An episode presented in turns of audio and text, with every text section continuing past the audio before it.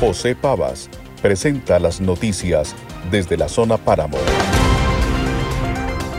El Plan Básico de Ordenamiento Territorial PBOT es una herramienta de planificación del desarrollo de una comunidad con su territorio a corto, mediano y largo plazo. Este se elabora para una vigencia de 12 años. El PBOT de Sonsón dejó de ser actualizado desde el año 2001. En el año 2019, a través de un convenio interadministrativo entre la Alcaldía de Sonsón y la Corporación Corpo Bosques, a través de una administración delegada, contrataron a la Corporación Visión Verde, los cuales vienen realizando la revisión y ajuste del Plan Básico de Ordenamiento Territorial. Escuchemos a la ingeniera geóloga y coordinadora del equipo de actualización del PBOT de Sonsón, Marcela Pineda Correa. El proceso inició formalmente en el año 2019, año en el cual realizamos el apresamiento propio de este proceso. Se realizó el diagnóstico de todos los componentes, el diagnóstico ambiental, el diagnóstico del componente funcional, el diagnóstico socioeconómico, eh, acompañado de una serie de reuniones, talleres y socializaciones con comunidades, con actores comunitarios institucionales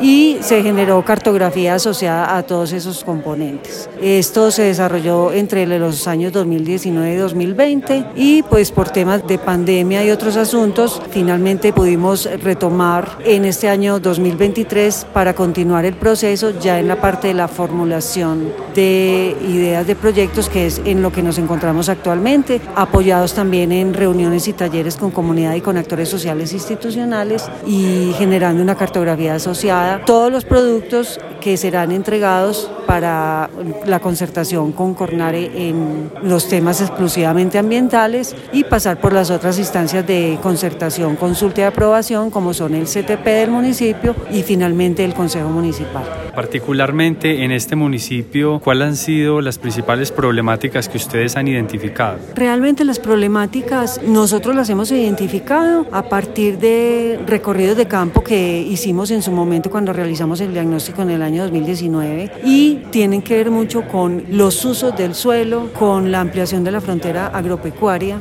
en las zonas rurales, la invasión y el poco respeto que se tiene con los retiros de las quebradas y los ríos. Y todas estas problemáticas derivan en otras que ya terminan siendo la contaminación de las aguas, la degradación de los suelos, la generación de amenazas y riesgos. Básicamente son esas las problemáticas y el plan de ordenamiento precisamente busca incidir en esas problemáticas para que se puedan resolver de la mejor manera, eso sí, acorde a las determinantes ambientales que nos dicta la autoridad ambiental competente en este municipio que es Cornare. El plan genera un programa de ejecución con unas políticas, unas estrategias, programas, proyectos y actividades que deben incidir en la solución a las problemáticas. Para eso se formuló el plan. Pero hay algo muy importante y es que la gente normalmente suele pensar solo en las problemáticas y no piensa en las potencialidades y en lo bueno que tiene el municipio. El plan de ordenamiento territorial también incide en lo bueno que tiene el municipio, en sus potencialidades y en fortalecerlas. Pero respecto a las problemáticas, si la idea es que con base en la normatividad vigente y en una reglamentación que se genera desde el mismo PBOT, buscar que haya una equidad en la ocupación del territorio, buscar que haya una calidad de los recursos, de todos los recursos naturales que hay en el municipio, buscar que la calidad de vida de las comunidades sea mucho mejor, buscar que el acceso a los servicios de salud, de educación y en general a los servicios institucionales sea más expedito y más fácil para la gente, buscar que haya una mejor articulación entre todas las zonas del municipio, entre sus zonas rurales entre sí y con la cabecera urbana, buscar que haya una mejor articulación con los municipios que nos rodean y con los que limitamos. Entonces, el plan de ordenamiento territorial busca que se solucionen las problemáticas territoriales. Es bueno tener aquí claro que el plan de ordenamiento tiene unas vigencias, la vigencia de corto plazo, la de mediano plazo y la de largo plazo.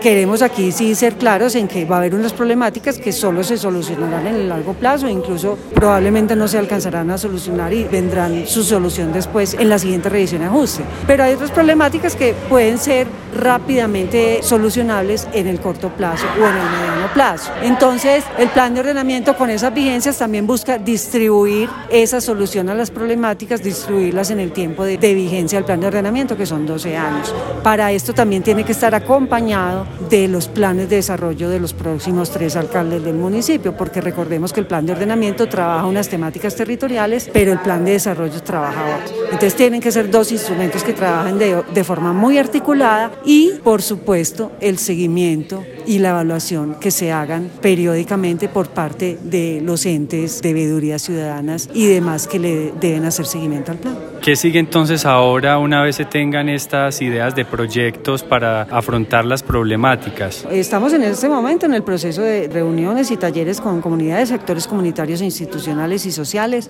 y económicos también recogemos todas esas ideas de proyectos y nosotros como equipo consultor lo que hacemos, siempre reiteramos eso, es traducir los deseos y las ideas de los actores del municipio, traducirlos a un lenguaje técnico y armamos unos documentos que deben ser presentados a la autoridad ambiental para su concertación en los asuntos exclusivamente ambientales, al CTP y al Consejo Municipal. Armamos los documentos donde va a estar, entre otras cosas, el diagnóstico, la formulación, cada uno de ellos con su cartografía, va a haber un documento resumen, va a haber un documento de seguimiento de evaluación y va a haber un, un borrador del acuerdo municipal para que posteriormente sea adoptado por el Consejo. Entonces todos esos documentos tenemos que armarlos, tenemos que escribirlos, pero es con base en lo que nos han manifestado en los talleres, en las reuniones que tenemos con los diferentes actores. Nosotros no somos los que hacemos el plan de ordenamiento, sino que es la gente del municipio y nosotros, repito, traducimos esa información a un lenguaje técnico que se adecue a la normatividad vigente y que se adecue a los requerimientos de documentos que nos exigen entregar.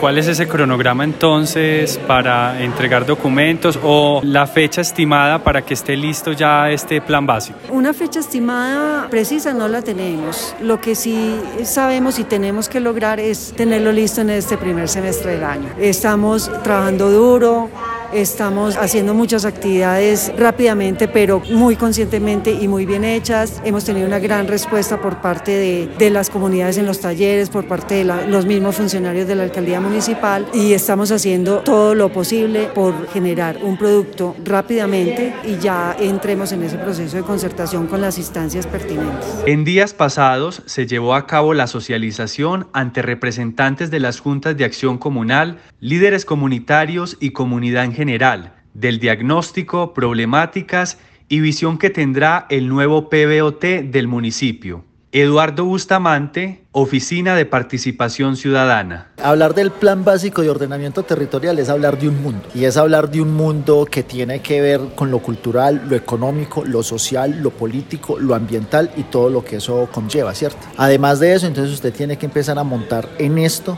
infraestructura educativa, infraestructura de salud, infraestructura, no sé, carreteable, ¿cierto? Infraestructura, pues, en lo que llamamos. Plan maestro de acueducto y alcantarillado, plan de gestión integral de residuos sólidos, plan de educación municipal Plan de Especial de Manejo del Patrimonio, Sistema Local de Áreas Protegidas, Consejo de Desarrollo Rural, es decir, todo ese panorama, por eso te digo, es un mundo. Y es un mundo que nos tiene que llevar a que nos confluyamos ahí, que todos nos veamos representados en ese documento que en últimas es la carta de navegación del municipio para 12 años. Venimos de, una, de, unas, de unas formulaciones y de unos trabajos con el ordenamiento territorial del municipio que no han sido posibles. ¿Qué digo yo? El municipio tiene ese montón de consejos que yo te decía ahorita, que eso tiene que estar reflejado en el plan básico de ordenamiento territorial.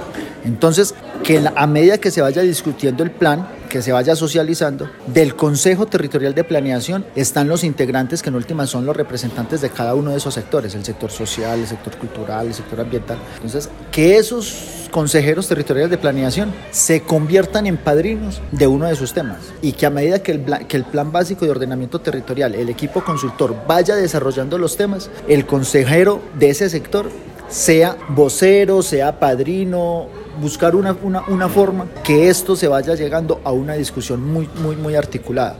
Mi nombre es Blanca Galeano, presidenta de la Juntación Comunal El Carmelo Santo Tomás. ¿Por qué es importante participar de estos talleres y que el municipio tenga este plan básico actualizado?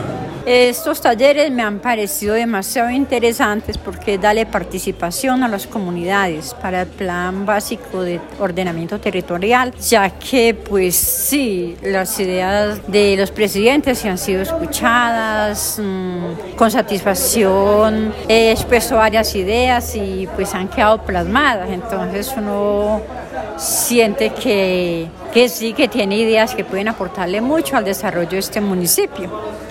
Periódicoelpáramo.com, medio de comunicación social para el desarrollo, enfocado en el medio ambiente, la cultura y el agroecoturismo. Somos globales con énfasis en la región y el país. Síguenos en nuestras redes sociales, en Facebook y en YouTube como Periódico Digital El Páramo, en Twitter como Periódico EP y en Instagram como Periódico El Páramo. Integramos a Sonsón y la región Páramo con el oriente de Antioquia.